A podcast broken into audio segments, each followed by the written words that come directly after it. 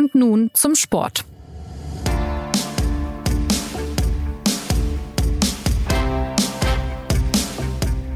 Zehn Meisterschaften hintereinander. Diese Serie hat der FC Bayern jetzt also auch in seiner Vereinschronik stehen. Seit dem 3 zu 1 gegen Dortmund am vergangenen Samstag ist die Bundesliga wieder einmal vorzeitig entschieden. Und in München, das muss man sagen, war nicht so wirklich viel zu spüren von ausufernden Feierlichkeiten. Ein bisschen spritzte im Stadion das alkoholfreie Weißbier über den Rasen. Ja, und dann sind alle nach Hause gegangen, auch viele Fans. Ja, dass die Bayern Meister wurden, ist im deutschen Fußball leider Routine geworden. Und in dieser Ausgabe des SZ Fußball Podcast und nun zum Sport wollen wir klären, wie es so weit kommen konnte und inwieweit diese Eintönigkeit mittlerweile zum Problem geworden ist. Ich bin Jonas Beckenkamp. Mir zugeschaltet sind heute unsere Fußballerklärer Christoph Kneer und Philipp Seldorf. Hallo, ihr zwei. Hallo, hallo. Hallo. Und äh, ja, vielleicht erfahren wir zu Beginn mal, wie das früher so war, als die Bayern mal nicht Meister wurden. Äh, das ist ja schon eine Weile her. Philipp, kannst du dich noch erinnern? Es muss ja irgendwann vor dem Zweiten Weltkrieg gewesen sein. vor dem Zweiten Weltkrieg gab es immer nur einen deutschen Meister und das war Schalke 04. Äh, nach dem Zweiten Weltkrieg, jedenfalls in meiner ähm, Lebenszeit, war es dann doch sehr oft der FC Bayern früher auch mal eine Weile Borussia Mönchengladbach oder zwischendurch ja hatten wir ja auch mal Borussia Dortmund ähm, in, in vorderer äh, Position. Die Bayern der Gegenwart ähm, legen sich aber sozusagen ähm, bleiern über jegliche Erinnerungen, äh, weil sie eben doch einfach ja in ihrer Unbezwingbarkeit ähm, ja, alle Alter, alle anderen Möglichkeiten erdrücken. Ähm, das ist zu bedauern, ähm, weil die Freude am Fußball besteht jetzt nicht nur darin, irgendwie einen, äh, einen Titelkampf zu äh, verfolgen, wahrlich nicht, aber der gehört halt schon auch dazu. Also vor zehn Jahren oder elf Jahren dann besser gesagt, war ja Dortmund Meister. Ich erinnere mich aber durchaus auch, und das war nach dem, Zweiten Weltkrieg, äh, an äh, fast Meisterschaften von Schalke natürlich, ähm, an Last-Minute-Meisterschaften des FC Bayern. Also es war durchaus auch mal spannender, als es heute ist. Ähm, Christoph, was denkst du, bleibt bei den Menschen denn eigentlich hängen von dieser Serienmeister-Serie, also von dieser Ansammlung von Titelgewinnen. Weiß der gemeine Zuschauer eigentlich noch zu unterscheiden zwischen, sagen wir mal, Titel Nummer 4 und Titel Nummer 7? Also nicht nur der gemeine Zuschauer, auch wir Vollprofis, und das sind wir natürlich absolut, müssen tatsächlich ins Archiv gucken, um die Meisterschaft 2014, 15 von der Meisterschaft 2016, 17 ähm, zu unterscheiden. Und wir wissen natürlich, dass irgendwann war mal, wann war, wann war genau der Ancelotti und der Pep war doch dreimal, oder? Und der Heinkes ist nochmal eingesprungen. Nee, ist er zweimal eingesprungen? Ich glaube, das ist so ein bisschen das, was man so, was man so spontan im Vorderkopf hat. Und allein das zeigt natürlich schon, dass so ein Produkt wie die Bundesliga, die ja auch verkauft werden soll, ähm, natürlich eigentlich auch Geschichten braucht. Am besten gute Geschichten. Und, und diese Geschichte ist natürlich jetzt keine, äh, die sich besonders gut verkaufen lässt, weil ja der, der berühmte Satz von Sepp Herberger, beim Fußball weiß man nie, wie es ausgeht, ähm, der ist da halt dann doch ein bisschen äh, ad absurdum geführt, wenn man am siebten Spieltag schon weiß, es ist eigentlich egal, wenn Bayern ausnahmsweise mal in Hoffenheim verliert. Am Ende geht es dann doch wieder drum, ähm, ob sie elf oder neun Punkte Vorsprung haben. Das macht die Geschichte äh, natürlich nicht besser. Und die, die große Frage ist eben, ob diese zehnte Meisterschaft in Serie, ähm, ob das jetzt einfach eine runde, eine zufällig runde Zahl ist, der die elfte, zwölfte und dreizehnte Meisterschaft folgen wird, oder ob da jetzt, wenn man so in die Debatten des Vereins so ein bisschen reinhorcht, sich was ändern könnte. Bevor du mich fragst, ich glaube schon, dass es im Verein Debatten gibt und dass, dass das eine oder andere ein bisschen wackeliger werden wird. Aber ich glaube, an der elften und zwölften Meisterschaft wird sich jetzt nicht so viel ändern. Ja, dann würde ich sagen, hören wir doch mal rein in den Verein, wenn du es ansprichst. Uli Hoeneß, der sogenannte Bauch des FC Bayern, der hat ja vor dem Dortmund-Spiel aus seinem Ruhestand heraus geschimpft, äh, die Bayern liegen neun Punkte vor Dortmund und kein Mensch freut sich. Das war also so seine Beobachtung. Äh, Philipp, wie viel ist denn eine Meisterschaft beim FC Bayern überhaupt noch wert? Also das hängt wirklich von, äh, von der Perspektive ab. Ich kenne auch äh, Bayern-Fans, die ähm, sind am Samstag richtig glücklich gewesen, wo sich alle anderen äh, fragen, wie kann man darüber noch glücklich sein? Äh, dann müsste man auch jeden Tag glücklich sein, äh, wenn äh, wenn man äh, aus dem Bett aufsteht. Aber ähm, manche haben ja den Segen, das, äh, das zu vermögen. Aber ähm, ja, es ist schon so. Ich glaube, bei äh, Uli Hoeneß ist ja nun auch erwiesenermaßen ein, äh, ein Fan, der auch in der Kurve stehen könnte und äh, da genauso glücklich wäre wie auf der Ehrentribüne. Der sieht das als, äh, als Glück an, äh, neun Punkte vor dem FC Bayern zu stehen. Der Rest des Landes, und da zählt dann auch, zählen dann auch wieder Teile der Anhängerschaft zu, ist davon gelangweilt. Das ist, äh, das ist sozusagen der Bruch äh, in der Wahrnehmung. Der Uli Hoeneß hat sicher recht. Es hat sich keiner gefreut, außer eben äh, ein paar besonders äh, herzlichen Freunden. Aber ähm, das sind die Bayern natürlich selbst schuld. Ich würde das in der Tat äh, mit dem Selbstschuld auch kurz noch ausführen wollen, denn ähm, das hört man jetzt auch immer wieder. Ja, die Bayern, die ähm, müssen sich ja auch nicht entschuldigen dafür, dass sie die Besten sind und das haben sie sich alles erarbeitet und erwirtschaftet und das mag auch im Kern zutreffen. Ähm, und dann wird aber immer gesagt, ja, äh, die Konkurrenz ist ja selber schuld, denn äh, die ist nicht gut genug und die bemühen sich nicht genügend oder die glauben nicht genügend dran. Und da ähm, muss ich sagen, ähm, würde ich gerne energisch widersprechen, denn ähm, diese zehn Meisterschaften, die drücken nicht etwa die Unlust der Konkurrenz aus, sondern die radikale Überlegenheit ähm, materielle Überlegenheit des FC Bayern. Ja, und das, das stimmt und man kann das, glaube ich, auch nochmal erklären. Wir sind ja vorher, äh, der wir haben ja vorher schon über die Meisterschaften und über die 80er und 90er Jahre gesprochen, dass Bayern da auch oft Meister war, aber eben nicht dauernd. Natürlich muss man das mitdenken. Natürlich hat sich Bayern in der Zeit einen gewissen Vorsprung erarbeitet, finanziell, Know-how, imagemäßig, all das. Aber dieser radikale Vorsprung der letzten zehn Jahre, den der Philipp gerade anspricht, der liegt natürlich tatsächlich ganz banal auch an diesen, man mag es gar nicht mehr sagen, aber es wird ja deswegen nicht unwahrer, an diesen irren Champions League Geldern, die es halt inzwischen einfach gibt. Diese Einnahmen der Champions League, die steigen ja quasi Jahr für Jahr. Das heißt, Mannschaften, die regelmäßig in der Champions League teilnehmen, wie Bayern und nicht nur ab und zu mal, wie Schalke oder wer auch immer, oder Leverkusen oder, oder, oder, die kriegen jedes Jahr noch mehr obendrauf und im nächsten Jahr noch mehr obendrauf. Und diese berühmte Schere wird immer größer und immer größer. Und wenn man da nicht ganz radikale Fehler macht, äh, die macht der FC Bayern nicht, äh, dann ist es auch tatsächlich schwer vorstellbar, wo da in Deutschland die Konkurrenz herkommen sollte. Natürlich kann man sagen, die Dortmunder hätten da und dort mal ein bisschen äh, sich mehr zutrauen müssen oder die Gladbacher haben Fehler gemacht. Das ist alles wahr. Aber an dieses, an diese, an diese, an die, dieser grundsätzlichen Problematik, dass die Bayern auf ihren ohnehin viel höheren Haufen immer noch viel mehr obendrauf kriegen, daran ändert es grundsätzlich gar nichts und das wird ja, wenn man die, in die Champions League Reformen mal ein bisschen reinguckt, wird das ja gerade so weitergehen. Um auf dem Niveau, auf dem Niveau, auf dem Bayern vielleicht mal einen Fehler macht, wenn sie beispielsweise zu viel Geld für einen Verteidiger ausgeben, äh, dann äh, können, können sich die anderen gar nicht irren, weil die nämlich nicht auf diesem Niveau agieren. Und äh, das macht halt auch den großen Unterschied aus. Und wenn ein, ein, ein Vergleich, ein, ein normaler Verein einen vergleichbaren, ich sage es mal in Anführungszeichen, Fehltransfer machen würde, dann würde das diesen normalen Verein sofort umtreiben. Dann würde die Fanbasis, die Foren würden toben, es wären Millionen weg, die dann anderswo fehlen, man müsste sparen. Bei Bayern versendet, versenden sich Spieler wie Cuisance oder Bunazar oder Fiete Arp, die versenden sich einfach einfach in den Büchern, an die denkt man manchmal gar nicht mehr. Das kann sich der FC Bayern eben einfach erlauben und das können sich die anderen Clubs nicht erlauben. Dann blicken wir nochmal auf diese Meisterschaft. Ich glaube, wir müssen ja zumindest ein bisschen Würdigung ja auch aussprechen. Verdient haben es die Bayern ja. Sie haben ja eine tadellose Vorrunde gespielt und waren dann auch äh, gegen Dortmund beispielsweise in zwei Spielen die bessere Mannschaft. Ähm, jetzt haben sie zwölf Punkte Vorsprung. Ähm, Christoph, was ist es denn jetzt für eine Meisterschaft und also welches Geschmäckle hat sie? Wie, wie riecht diese Meisterschaft? Das kann ich dir ganz konkret sagen, diese Meisterschaft riecht nach Brot und Butter. Das ist, das ist nämlich das ist ja der berühmte Satz von Karl-Heinz Rummenigge, den wir alle sehr vermissen, weil wir gar nicht mehr wissen, wo wir, wo wir unsere, wo wir unsere, unsere Formulierungen herbekommen sollen. Wir müssen uns mit diesem, mit diesem, mit diesen 20 Formulierungen, die uns Rummenigge hinterlassen hat, mit denen müssen wir jetzt einfach weiterleben. Und dazu gehörte eben auch die, dieser Kernsatz, die Meisterschaft ist das Brot- und Buttergeschäft. Also damit wollte er sagen, ähm, das ist erstmal das Wichtigste und damit können wir erst, damit kommen wir erstmal durch, wenn wir die haben. Das ist sozusagen, ähm, ähm, das Pflichtprogramm beim FC Bayern, das man aber auch nicht äh, unterschätzen darf. Das, das tun die Bayern auch nicht. Die freuen sich da schon drüber.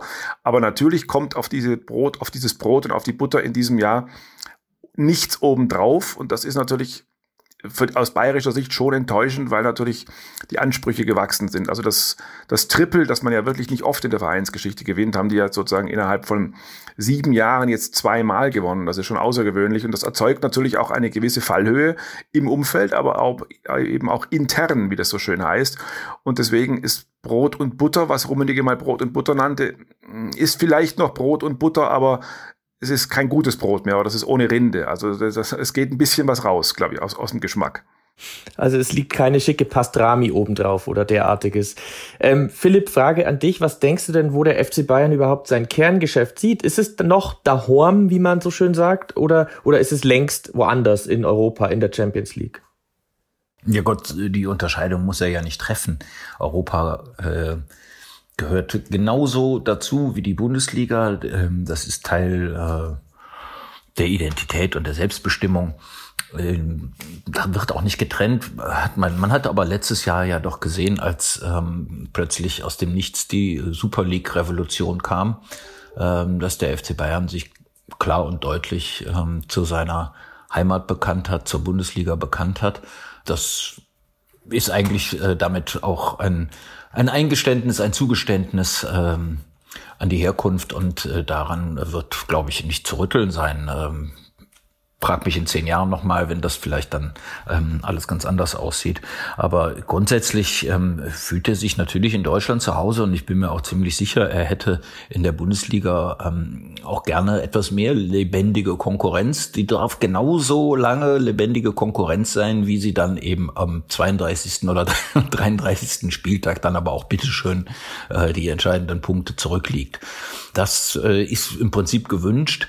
Zu viel Konkurrenz soll es bitte schön auch nicht sein. Ne? Ähm, sonst äh, sieht man natürlich auch, was ja ein Muster über all die Jahre war, auch zu, dass man ähm, da dann vielleicht da entscheidende, mit entscheidenden Handgriffen äh, die Stärke der Konkurrenz etwas minimiert. Ich entschuldige mich jetzt schon dafür, dass ich schon wieder Karl-Heinz Rummenigge zitieren muss, aber einer unserer ewigen Lieblingssätze ist ja der Satz, ich bin ein Freund der Kleinen, solange sie maßvoll bleiben. solange, genau, ja. nicht solange sie gemeint ist, solange sie klein bleiben. Und das ja. ist der Punkt. Äh, und das ist natürlich im Grunde äh, der Traum äh, eines jeden ähm, Hegemonen, ähm, seine Übermacht möge halt immer erhalten bleiben. Und wenn er gnädig ist und barmherzig, dann dürfen die anderen neben ihm auch ein bisschen existieren, aber bitte nicht auf seiner Höhe, sondern ein bisschen darunter. Und ich glaube, weil du das gerade gefragt hast, Jonas, wo, wo liegt jetzt künftig das Kerngebiet?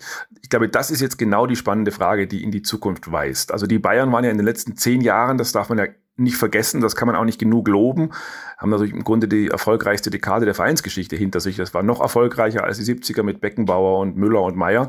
Also in diesen, in diesen vergangenen zehn Jahren war es automatisch so, dass wenn der FC Bayern in der Bundesliga top war, dass, dass dann die Mannschaft so gut war, dass er in Europa automatisch auch Kandidat war, um die Champions League gewinnen zu können, auch wenn es nicht immer geklappt hat und es mehrere Halbfinals mit Tränen gegeben hat. Aber das ist jetzt genau die Grundfrage. Wird es beim FC Bayern so bleiben oder geht da an Qualität äh, sowohl was den, was den klassischen Fußball als auch was das Atmosphärische anbelangt, doch ein bisschen was verloren im Moment, so dass es am Ende locker für die Bundesliga reichen wird, aber man sich an Champions League Viertelfinal Ausscheidens äh, gewöhnen muss. Das ist die entscheidende Frage, die gerade geklärt werden muss. Das wissen die Bayern tatsächlich selbst noch nicht. Und da müssen, müssen jetzt in einer Phase ohne Rummenigge und ohne Höhenes ausgerechnet in dieser Umbruchphase, da müssen jetzt richtige und gute Entscheidungen fallen in einem schwierigen Umfeld. Und das ist noch nicht bewiesen, dass das gelingt. Du hast jetzt gerade das Champions League Viertelfinale angesprochen. Also diesmal ging es ja gegen Villarreal raus. Äh, tatsächlich ein vergleichsweise Underdog.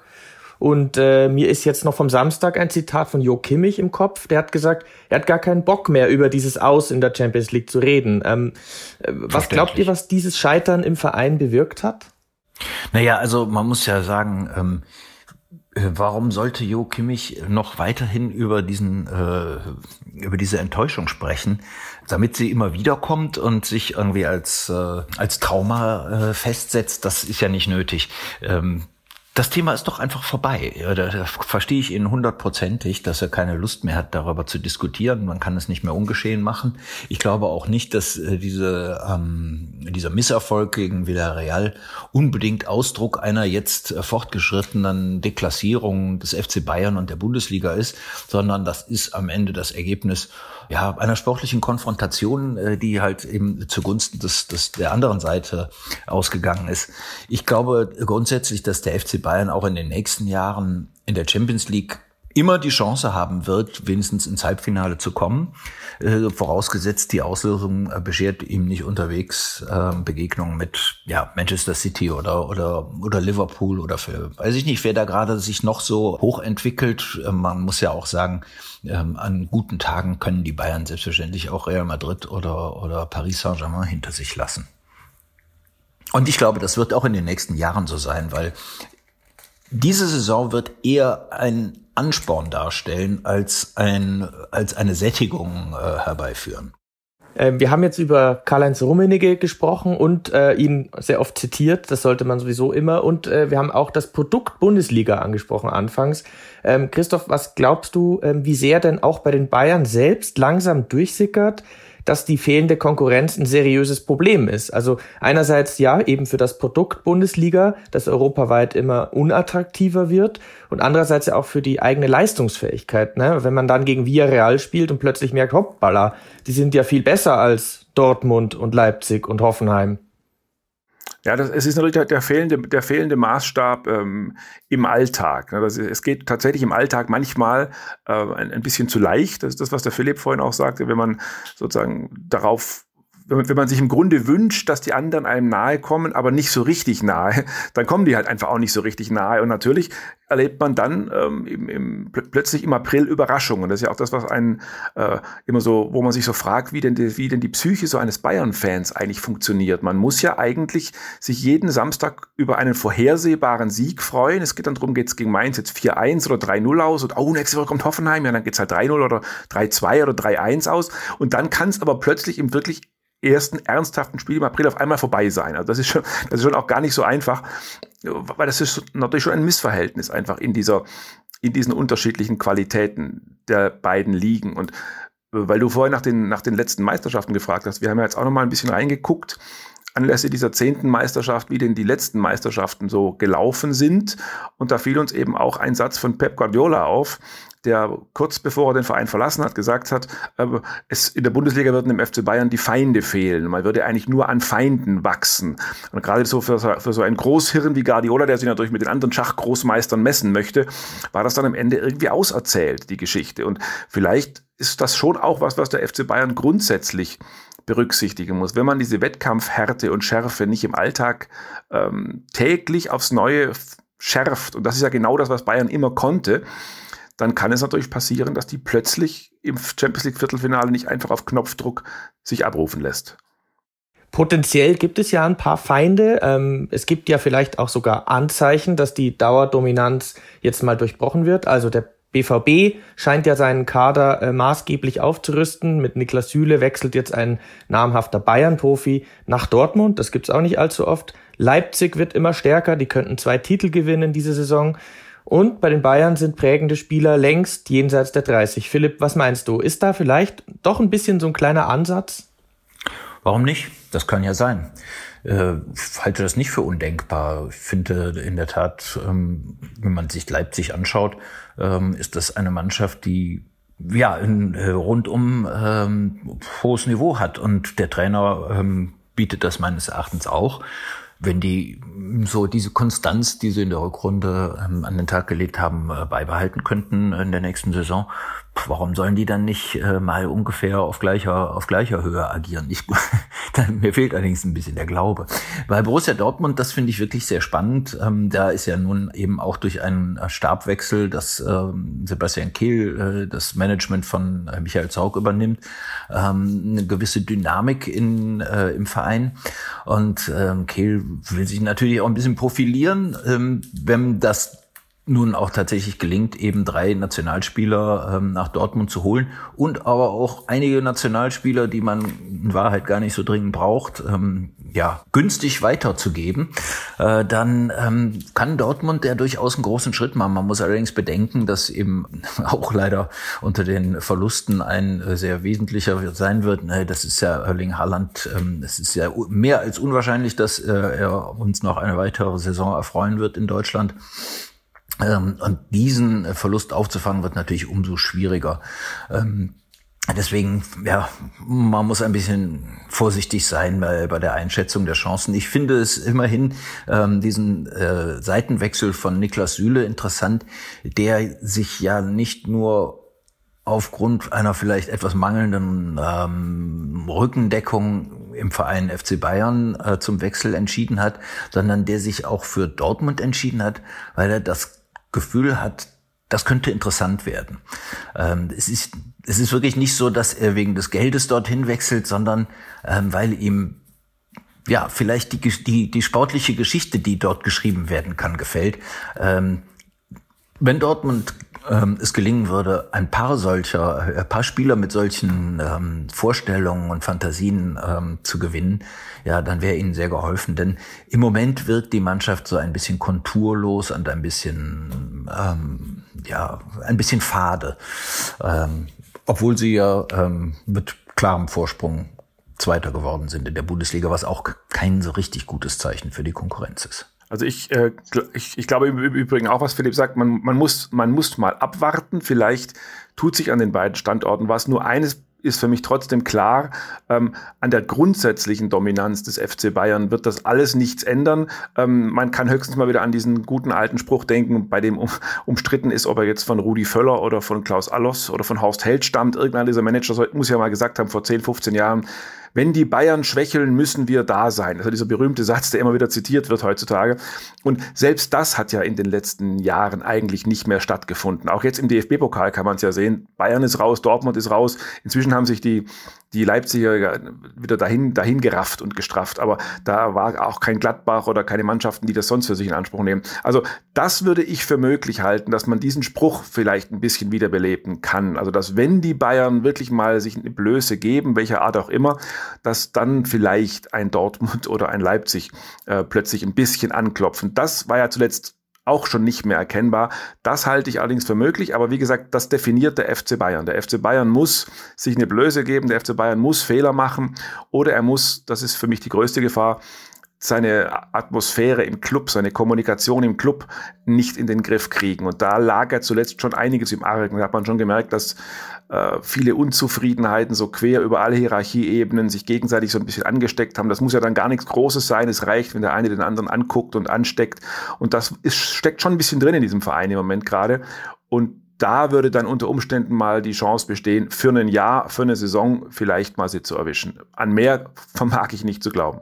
Ja, wie mein ein Lehrmeister äh, aus der Zeitung, bei der ich angefangen habe, immer dann gesagt hat, was jetzt unsere Aufgabe ist, die der Journalisten, Zwietracht zu säen beim FC Bayern. okay. Das, liebe Hörer, das, liebe Hörer, schneiden wir selbstverständlich raus. Das ist ja völlig klar, dass wir das rausschneiden. Ja, das, aber das ist natürlich in der Tat so ein Faktor, ähm, der der Konkurrenz vielleicht ein bisschen Hoffnung gibt, dass es eventuell mal knirschen könnte in dem Gefüge ähm, dieses, dieses riesigen äh, Apparats FC Bayern. Und ähm, das, dieser Generationenwechsel macht sich ja schon äh, an, an verschiedenen Stellen nicht gerade vorteilhaft bemerkbar. Da liegt vielleicht Potenzial für eine, für eine Entwicklung, äh, dass die Bayern den anderen von oben sozusagen etwas entgegenkommen können. Ja, das ist in diesem Apparat, wie, wie du das nennst, ist ja wirklich sozusagen im Moment das Knirschen auch so ein bisschen angelegt. Also wenn man es mal ganz an einem Namen festhalten möchte. Ich möchte mich da jetzt auf im Himmelswillen nicht auf Robert Lewandowski einschließen. Man könnte den Namen auch durch andere ersetzen, aber nur, dass man es, dass man es versteht. Ähm, äh, das, es ist ja tatsächlich so, dass diese Kommunikation, man denkt ja immer so banal Kommunikation, was ist das für ein abstraktes Wort? Kommunikation schießt keine Tore. Am Ende ist Kommunikation dann doch das, äh, das Entscheidende für die Stimmung und die Atmosphäre in diesem Verein. Also wenn jetzt zum Beispiel ein Lewandowski das Gefühl gewinnt, die da oben reden nicht mit mir oder die, denen, denen ist meine Zukunft egal. Ob das jetzt so ist oder nicht, nur wenn er das das Gefühl hat oder wenn er das Gefühl von seinem Umfeld eingetriggert bekommt, dann geht er mit ein bisschen längerem Gesicht in die Kabine. Dann wundert sich der Trainer, was ist eigentlich mit meinem besten Spieler los? Dann denkt der, der Spieler, oh, warum guckt mich der Trainer so komisch an? Dann denken die anderen Spieler in der Kabine, was ist denn mit dem los? Warum winkt denn der auf dem Platz ab? Dann haben die anderen Spieler ihre eigenen Geschichten, ihre eigenen Sorgen. Vielleicht hat mit ihnen auch niemand geredet. Und, und so pflanzt sich dann so quer durch die Mannschaft fort. Man kann am Ende gar nicht mehr sagen, wo Henne und wo Ei ist. Und irgendwo liegt eine gewisse, eine gewisse schlechte Laune irgendwo drüber. Und das macht sich definitiv vor dem einen und vor dem anderen Tor am Ende bemerkbar. Am Ende des Tages, Entschuldigung, Han. Am, am Ende des Tages, ja genau. Ähm, also wie ist es denn ganz konkret nochmal nachgefragt bei den Herren Lewandowski und Serge Gnabry? Das scheinen ja auch zwei Personalien zu sein, wo überhaupt nicht klar ist, wie es jetzt weitergeht. Also Lewandowski ist insofern spannend, weil die, wenn man das, wenn man das Spielerinterview am Samstag nach der Partie gehört hat und wenn man schon mehr als einen Tag in dieser Branche als Reporter verbracht hat, dann hat man dieses Interview natürlich sofort erkannt, wiedererkannt und kann das eigentlich lesen.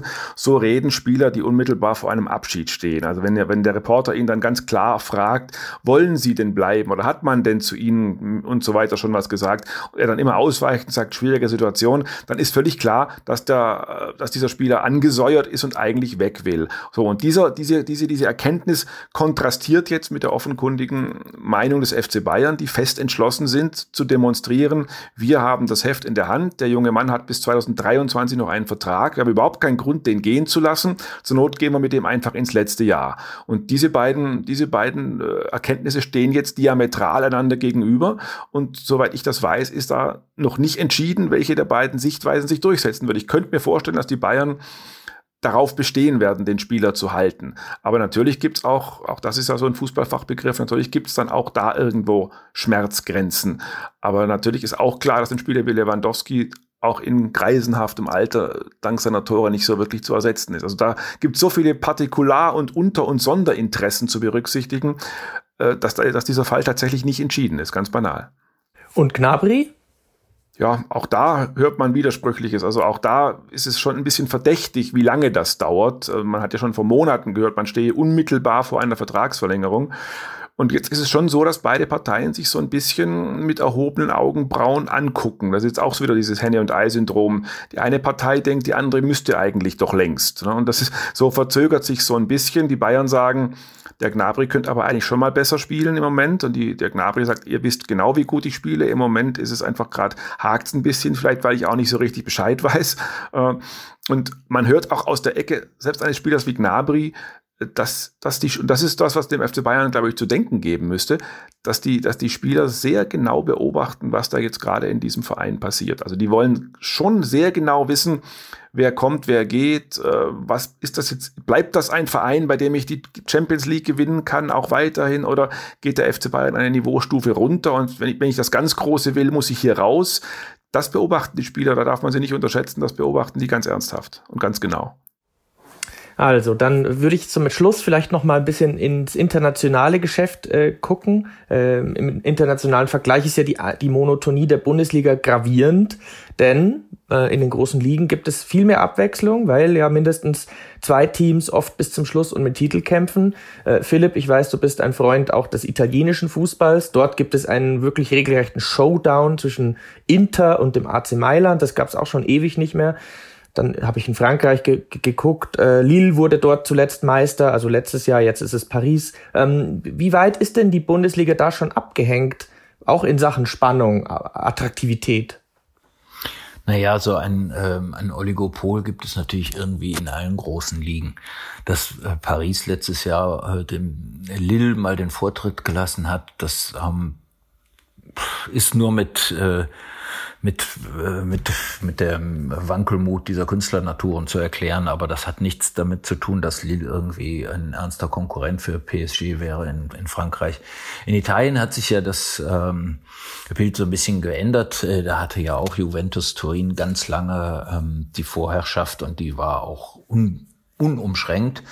Ähm, da wurden ein paar falsche Entscheidungen getroffen und äh, die den Club im Vergleich zur Konkurrenz zurückgeworfen haben. Jetzt hat man eine wirklich, äh, es ist wirklich eine interessante Situation, äh, weil die beiden Mailänder Clubs wieder groß und mächtig sind und ähm, Neapel spielt immer irgendwie mit und äh, Juve ist im Moment halt nur so ein bisschen hinten hinten dran, aber immer noch äh, vorne weg. Ähm, und Gut, dann äh, gibt's in England ja die kuriose Situation, die sich ja jetzt auch schon äh, wiederholt, äh, dass Manchester City und der FC Liverpool für alle unbesiegbar sind im Grunde. Ähm, und äh, sich auch eigentlich gegenseitig nicht äh, besiegen können, außer vielleicht im Pokal. Äh, und ja, da trifft man sich auch, äh, da geht man auch mit Unentschieden auseinander. Und am Ende entscheidet es dann wieder ein einziger Punkt oder vielleicht drei einzelne Tore. Äh, allerdings bei einer Punktezahl, die also wirklich schwindelerregend ist. Ähm, und das ist ja auch nichts anderes als ein, ein Oligopol von Zweien in dem Fall. Äh, in Spanien ähm, sind es halt wie immer ähm, der FC Barcelona, auch wenn er jetzt äh, eine richtig schlechte Saison hat, ist er trotzdem Zweiter äh, und Real Madrid wird mit überlegenem Vorsprung Meister. Gut, von Portugal reden wir jetzt nicht. Da sind's, da sind's auch die üblichen drei. Also ähm, ja, ganz Europa wird halt beherrscht von seinen äh, von seinen Top-Marken. Ähm, ja, in einigen Ländern ist das immer schon so gewesen. Und die Champions League, jetzt kehren wir an den Ausgangspunkt zurück, äh, die ähm, unterstützt solche Entwicklungen, denn die Top-Marken sind diejenigen, die in der Champions League vertreten sind, verdienen damit sehr viel Geld etc. etc. etc. Ja, was kann denn der gemeine Fan dagegen tun, gegen die Langeweile? Ich, also Philipp, ich weiß, dass du auch schon äh, dich sehr für die zweite Liga interessierst. Bei uns hast du auch einen Kommentar geschrieben am Wochenende, dass es dort ja zum Beispiel vergleichsweise viel spannender zugeht. Ähm, ja, was kann der Fan tun? Kann man andere Wettbewerbe sich zu Gemüte führen, wo es aufregender ist? Im Allgemeinen ja schon. Ich meine, die Bundesliga hat ja jetzt in den letzten Jahren immer wieder den Abstiegskampf so als ähm, Ersatzspannungsmoment äh, herangezogen. Das funktioniert in diesem Jahr jetzt auch nur noch bedingt. Äh, ja, also äh, auf, dem, auf, der letzten, auf den letzten Metern sind es ja eigentlich wirklich nur noch Bielefeld und Stuttgart, die sich gegenseitig die Plätze streitig machen. Und da geht es um 16 und 17. Ähm, da hat sich das Feld schon sehr reduziert. In der zweiten Liga, mh, hm, ja, da ist es nach wie vor extrem spannend. Äh, und das ist in diesem Jahr halt deswegen interessant, weil da halt lauter Prominente mitwirken. Ähm, und dadurch natürlich auch gewaltige Zuschauermengen bewegt werden, so wie am Wochenende, wo halt 60.000 in Schalke waren und 40.000 in Nürnberg und äh, St. Pauli ausverkauft und so. Das sieht alles richtig gut aus. Das sieht alles auch, wenn man die Spiele sieht, ist es halt auch richtig dramatisch. Also die Schlussphase von St. Pauli gegen, gegen Darmstadt 98, das ist einerseits wie irgendwie so Fußball im Jahr 1973, ähm, wo alle Schlamm bespritzt den Platz verlassen und irgendwie den Kopf unterm Arm haben, aber ähm, es hat richtig Spaß gemacht zuzugucken, obwohl es eben jetzt nicht der feine ähm, äh, Guardiola-Fußball war halt. Und das äh, würde man sich halt, so dieses rohe und ursprüngliche Element, das würde man sich halt auch durchaus mal in der ersten Liga wieder wünschen, wenn es um was Großes geht ich glaube ja, was den Fußball am Ende retten wird, für immer retten wird, ist, dass es sozusagen, ich weiß immer gar nicht, wir reden immer über den Fan. Ich weiß gar nicht, ob es den neutralen Fußballfan überhaupt gibt. Also die Leute, die eine Affinität haben, haben ja meistens bis immer auch eine Affinität zu einem Verein und sozusagen sie, sie fiebern dann mit ihrem Verein, egal ob der in der ersten, zweiten, dritten Liga, ob er der dritte, neunte oder siebte ist, da ist immer das nächste Wochenende und das nächste Spiel des eigenen Vereins äh, das Wichtigste und da, da ist dann am Ende fast schon egal, ob der FC Bayern jetzt erster mit sieben Punkten oder neun neun Punkten ist. Und ich glaube, diese Tatsache, dass es halt einfach, ja, diese, diese, diese Leidenschaft für Vereine gibt, ähm, die, die, wird, die, die wird das Produkt natürlich am Ende retten. Ja, ich kann da ganz kurze Episode, äh, weil ich das ja vorhin erwähnt hatte, äh, dass in meinem Bekanntenkreis auch echte Bayern-Fans sind. Einer von denen, ähm, der ähm, wenn er selber Fußball spielt und seine Mannschaft liegt schon hoch in Führung und aus der gegnerischen Mannschaft muss wieder einer wegen Muskelverletzung ausscheiden, dann sagt er nicht etwa, ja, dann kommt einer von uns zu euch rüber, sondern im Gegenteil, dann sagt er, umso besser, jetzt gewinnen wir noch höher. Und das ist die Mentalität eines Bayern-Fans, eines echten Bayern-Fans. Okay, also die Bayern haben die Bundesliga fest im Griff und das seit so vielen Jahren, dass so manches Kind gar keinen anderen deutschen Meister mehr kennt. Das kann man zweifelsfrei sagen. In mancher Hinsicht ist das, wie wir gehört haben, ein echtes Problem. Aber vielleicht gelingt es ja bald einem Club, diese Dominanz zu durchbrechen. Pokalsieger werden ja zum Beispiel nicht die Bayern, sondern Freiburg oder Leipzig. Also da kann man sich schon mal gespannt äh, auf einen neuen Titelträger freuen. Damit sind wir am Ende und ich sage danke an Philipp und Christoph. Wir hören uns sicher bald wieder und von mir gibt es noch den Hinweis auf unser Feedback-Postfach podcast.sz.de lautet die Adresse. Schreiben Sie uns gerne. Ich sage ciao, bis demnächst.